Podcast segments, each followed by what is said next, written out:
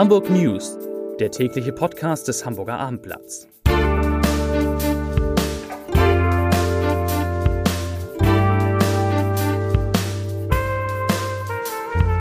Hallo, moin, moin und herzlich willkommen zum allerersten Abendblatt Nachrichten Podcast des neuen Jahres. Ich wünsche Ihnen noch ein frohes, gesundes und glückliches neues Jahr. Und ich kann Ihnen gleich versprechen, dass die Themen, die wir in diesem ersten Podcast des Jahres besprechen, es durchaus in sich haben. Warum zum Beispiel haben viele der neuesten U-Bahnen zum Jahreswechsel schlapp gemacht? Wo sieht Airbus die Zukunft im Flugzeugbau? Wie reagiert der HSV auf die jüngsten kühne Angebote? Und in welcher Tradition reiht sich eigentlich der neue Udo Lindenberg-Film ein? Doch bevor ich mit den Kollegen diese Themen diskutiere, die Nachrichten im Überblick. Am Heidenkampsweg hat ein VW am Vormittag einen Fußgänger erfasst und schwer verletzt. Der 40 Jahre alte Mann prallte frontal gegen die Scheibe und stürzte zu Boden. Nun schwebt er in Lebensgefahr. Wegen des dreitägigen Streiks bei der Lufthansa-Gesellschaft Germanwings sind allein in Hamburg 50 Flüge ausgefallen. Das teilte ein Sprecher der Lufthansa-Tochter heute mit. Und die Umweltbehörde verlängert die Gründachförderung um weitere fünf Jahre bis 2025 und verdoppelt zugleich die Zuschüsse auf bis zu 100.000 Euro für Grundeigentümer. Ja, wer das Abend heute genau gelesen hat, kommt an dem großen Interview mit Klaus Michael Kühne nicht vorbei. Und da äußert sich ja, ja der wohl bekannteste Fan auch wieder zu seinem Club. Er hat den alten Schlendrian ausgemacht und er sagte, das quäle ihn doch sehr als Fan und als Anteilseigner. Zugleich hat er auch seine Hilfe angeboten, wenn es um die Namensrechte im Volksparkstadion geht. Ja, wie reagiert denn der HSV auf das neueste kühne Interview? Henrik Jakobs ist bei mir und weiß die Antwort. Ja, moin, frohes Neues, auch von mir. Ja, gar nicht reagiert der HSV. Er nimmt es zur Kenntnis und hat das ja, gelesen in, in Person von Bernd Hoffmann, dem Vorstandsvorsitzenden. Der sah sich jetzt aber nicht veranlasst, dazu irgendwas zu sagen. Aber ja, natürlich ist der HSV in Verhandlungen mit äh, Klaus-Michael Kühne um die Namensrechte und ich gehe auch davon aus, dass im Laufe der Rückrunde man sich da wieder, wieder einigen wird. Ähm, Klaus-Michael Kühne hat ja schon im Abendblatt jetzt gesagt, dass er sich das gut vorstellen kann und damit ist, glaube ich, schon mal die größte Hürde ähm, genommen. Eine Hürde ist ja der sportliche Erfolg des HSV. Da hat sich ja Herr Kühne sehr pessimistisch geäußert, was den Aufstieg betrifft. Wie schätzt du denn die Lage ein?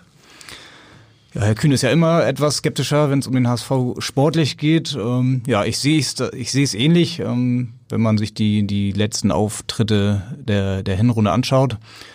Ähm, ja, kommt natürlich so ein bisschen drauf an, was jetzt auf dem Transfermarkt noch passiert. Der HSV will ja noch mindestens ein, wahrscheinlich eher zwei Spieler dazu holen. Gibt es da schon Namen für unsere Podcast-Zuhörer? Ich habe mal so ein bisschen auf dem Transfermarkt geguckt, wer da gerade so auf dem Markt ist. Fabian Johnson würde mir da einfallen von Borussia Mönchengladbach. Kommt da nicht so wirklich zum Zuge, kann auf beiden Positionen in der Außenverteidigung spielen, kann auch offensiv spielen. Also mal gucken. Den kennt die der Hecke noch ganz gut.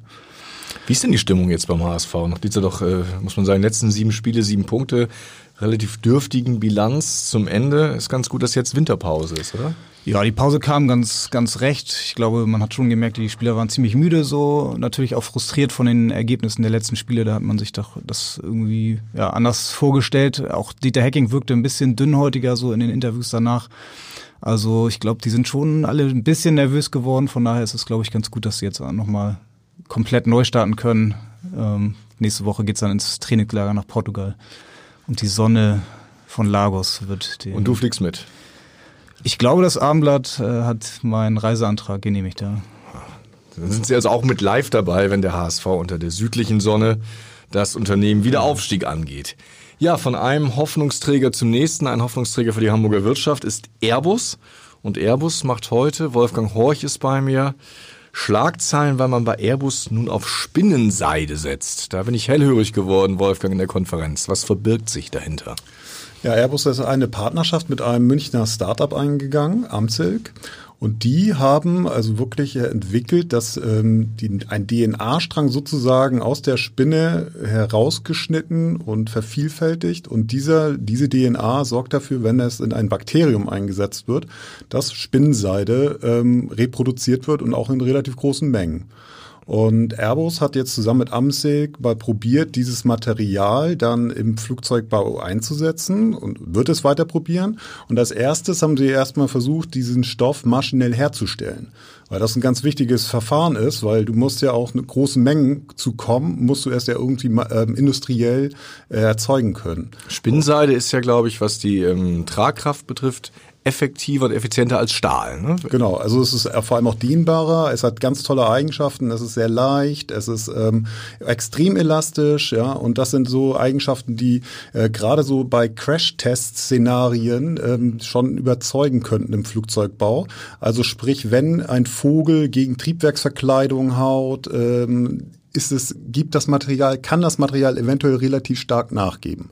Ob es dann wirklich letztlich in Flugzeugen zum Einsatz kommt, das wird man jetzt erstmal ganz behutsam testen, unten im Zentrum für angewandte Luftfahrtforschung äh, auf Finkenwerder. Dort wird es jetzt halt äh, getestet in einem Miniflieger erstmal als nächstes. Das wird wahrscheinlich im nächsten Jahr der Fall sein. Und dann mal schauen, ob es wirklich später mal in Passagierflugzeugen mitfliegt. Du sprichst schon von dieser Ideenwerkstatt auf Finkenwerder, wo es ein bisschen die Zukunft der Flugindustrie ähm, ja getestet und ausprobiert wird. Was gibt es denn noch an spannenden Forschungsvorhaben, die Airbus da verfolgt? Ja, Airbus verfolgt ja, also erstmal muss man sagen, über die Sachen, die wir im Zentrum für angewandte Luftfahrtforschung reden, das sind Sachen, die wahrscheinlich noch nicht mehr in die nächste Flugzeuggeneration eingehen, sondern in die übernächste. Und wenn man jetzt weiß, dass Flugzeuge eine Generationslaufzeit, sage ich mal, von 15, 20 Jahren im Normalfall ja locker haben, wir reden also schon über entfernte Zukunft. Natürlich wird da auch äh, geforscht an, an Wasserstofftechnik, an Brennstoffzellentechnik. Allerdings muss man natürlich auch sagen, das ist, wir wissen, wie schwierig das im Automobilbau ist. Und noch schwieriger ist es natürlich in der Luftfahrt, äh, sowas einzusetzen. Also insofern, da wird noch viel Wasser die Elbe runterfließen, bis das wirklich dann in der Luft Einzug hält, flächendeckend. Eine spannende Frage ist ja die Flug, der Flugzeugbau und überhaupt die Flugkonzerne stehen ja unter Druck, auch aufgrund der Klimabewegung. Fliegen gilt als Umweltkiller. Wie lange wird es noch dauern, bis man klimaneutral fliegen kann? Auch das ist ja ein Vorhaben, was Airbus verfolgen muss. Ja, ist es, aber das wird noch sehr lange dauern. Also ähm, ich denke mal, Airbus hat ja sich das Ziel gesetzt, 2035 das erste CO2-emissionsarme Flugzeug in die Luft zu bringen. So, und bis du das wirklich flächendeckend haben wirst, dass da wirklich auch Leute mitfliegen können, ähm, in kleineren Passagiermaschinen wahrscheinlich, ich würde mal sagen, so 80 bis 100 Sitze innerhalb von Deutschland. 2040 ist schon optimistisch. Ja, vielen Dank für diese Einschätzung, Wolfgang Horch zu Neuigkeiten aus dem Flugzeugbau. Ja, aus der Luft zum Boden. Da gab es ja am Wochenende beziehungsweise zum Jahreswechsel einen relativ skurrilen Vorfall. Mein Kollege Axel Ritsch hat recherchiert, warum sehr viele Bahnen nach 0 Uhr nicht mehr fuhren.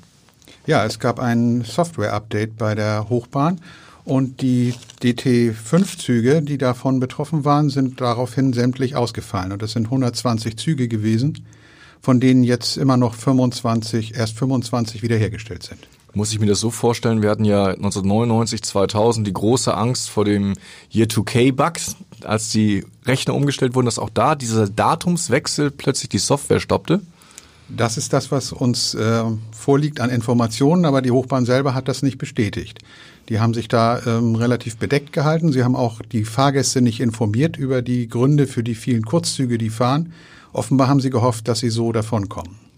Gut, das Jahr 2020 kam ja vielleicht auch ein bisschen überraschend, aber was mich überrascht ist, dass es jetzt immer noch äh, erst 25 Bahnen gibt, die wieder im Einsatz sind von insgesamt 120. Wie lange soll das noch dauern, bis dieser Software-Update erfolgreich durchgeführt worden ist? Am Wochenende haben sie angekündigt, sollen alle Züge wieder auf der Strecke sein und die Updates sollen dann abgesch abgeschlossen sein. Ja, vielen Dank, Axel Ritscher, für diese, wie ich finde, doch sehr skurrile Geschichte. Und von einer skurrilen Geschichte zu einer, ja, spannenden Geschichte, die in der kommenden Woche in die Kinos kommt, beziehungsweise erstmal nur in Hamburg zur Weltpremiere. Der Film Lindenberg wird am 7. Januar hier Weltpremiere haben. Und das haben unsere Kulturkollegen zum Anlass genommen, einfach sich schon mal so diverse Biopics anzuschauen und zu gucken, in welcher Tradition er steht. Holger Truhe ist hier bei mir. Ja, wo passt er denn rein, dieser neue Film Lindenberg? Ja, so ganz genau kann ich es noch nicht sagen, weil äh, wir ihn zwar schon gesehen haben, aber noch nicht sagen dürfen, wie er ist. Ah ja. Ähm, wir haben aber. Aber wir sind hier unter uns, du kannst schon ein paar Andeutungen machen. Ja, also erstmal ist es ja so, wir haben die Weltpremiere hier tatsächlich am 7. Januar im Cinemax. Es ist auch nicht nur in einem Saal, es ist wahrscheinlich das größte Kinoereignis, das Hamburg hier seit sehr, sehr langer Zeit erlebt hat. Äh, hinterher gibt's noch eine große Aftershow-Party. Alle Seele sind bereits ausverkauft. Der Film startet dann am 16.01. bundesweit, aber natürlich ist das Interesse in Hamburg ganz besonders groß, das ist ja klar. Wir haben jetzt äh, mal zusammengepackt auf einer ganzen Seite, was so die Tops und Flops der Musikfilme sind. Also nicht grundsätzlich der Musikfilme, sondern der Biopics, wie man das nennt, also Filme über bestimmte Musiker oder Gruppen. Und manches fällt einem natürlich sofort ein, wie Amadeus beispielsweise, dieser grandiose ähm, Mozart-Film von Milos Forman, aber auch Walk the Line, Johnny Cash oder Straight Outta Compton, ganz anderes Genre, NWA, die Gangster-Rapper, die das schon gemacht haben, was 187 Straßenbande heute macht, aber eben vor, naja, jetzt schon 30 Jahren. Das ist so das ganze Positive. Will jetzt auch nicht zu viel verraten. Das kann man dann ja auch alles nochmal nachlesen, online oder im Print äh, was unsere Tops sind. Äh, bei den Flops ist es so, da gibt's natürlich jetzt äh, Sachen, da schüttelt man sich äh, teilweise. Das geht los bei äh, Paganini, Kinskis Paganini. Denkt man jetzt erstmal, ach, das könnte doch ganz toll sein, aber Klaus Kinski konnte auch nicht immer so richtig an sich halten und war teilweise so überexpressiv. Ähm, das hat dem Film nicht gut getan. Ein ganz schlimmes Beispiel vielleicht noch ist Last Days. Das ist ein Film, da geht es um Kurt Cobain, äh, Nirvana. Und da muss ich sagen, hatte ich Schwierigkeiten über, ich weiß jetzt nicht genau, 80, 90 Minuten überhaupt die Augen offen zu halten. So extrem Weil langweilig. das Ende kennt, ja. Das Ende kennt man, das kommt noch hinzu, ja. Ja, das Schöne ist, wenn Holger Truhe im Podcast ist, muss man gar keine Fragen stellen, weil der die Fragen gleich antizipiert und äh, beantwortet. Ich weiß, du darfst über den Lindenberg-Film nicht sprechen, aber gib doch mal eine Prognose ab. Das sagt ja nicht, ob der Film in deiner Warte besonders schlecht oder besonders gut ist. Wird er zu den Kassenrennern des Jahres 2020 werden? Das ist gar nicht so leicht zu sagen, weil ähm, wir haben ja hier sehr den Hamburger Blick, muss man sagen. Jetzt ist Udo Lindenberg nicht, sagen wir mal, wie Lotto King Karl ein rein Hamburger Phänomen oder ein rein norddeutsches Phänomen. Aber natürlich ist das Interesse an Udo Lindenberg in Hamburg schon größer als in Freiburg. Ich glaube dennoch, dass der Film ein Erfolg sein wird. Ähm, nicht nur schauspielerisch vielleicht, aber er hat einfach das, was natürlich viele Musikfilme haben. Er hat einfach im besten Fall alle Musikfilme. Er hat einfach fantastische Musik. Und er hat Songs, die man kennt, an die man sich erinnert, die einen mitziehen, die einen emotional mitreißen. Das war beispielsweise auch, wenn ich das kurz noch, ich nehme die Frage Aber gleich sicher. wieder vorweg. Ich gehe schon mal. ein Problem des Rolling Stones Films Stoned. Da war es nämlich so, äh, die hatten leider keine Rechte an den Stones Songs. Und ähm, als sie den Film gemacht haben. Und das ist für einen Film über die Rolling Stones jetzt einigermaßen schwierig. Das ist in diesem Fall anders. Udo Lindenberg findet das alles super, was da gelaufen ist. Wird natürlich auch dabei sein und äh, den ein oder anderen Eierlikör verdrücken, schätze ich. Ja, wir sind jetzt schon gespannt. Wie gesagt, am 16. Januar in den Kinos. Ich entlasse Sie aber nicht in den freien Abend, hoffentlich, ohne einen Leserbrief. In diesem Fall von Jochen Rudelt, ihn vorzulesen, ganz kurz. Die aktuelle Klimaforschung geht davon aus, dass wir gefährlich nah an dem Punkt sind, an dem die Natur die Geschichte selbst in die Hand nimmt. Das heißt, die Prozesse, die der Mensch in Gang gesetzt hat, etwa das Auftauen des Permafrostboden, verstärken sich selbst und sind durch diese gar nicht mehr aufzuhalten. Das Treibhaus Erde kommt, ganz gleich, was wir tun. Dieses Zeitfenster schließt sich. Mit einigem Optimismus bleiben uns noch ein paar Jahre. Und danach ist in der Tat alles egal. Dann können wir auch Dieter nur zum Kanzler wählen und in gewohnter Manier weiter wirtschaften, solange wir eben noch können. Mit diesen nachdenklichen Zeilen wünsche ich Ihnen einen schönen Abend und bis morgen. Tschüss!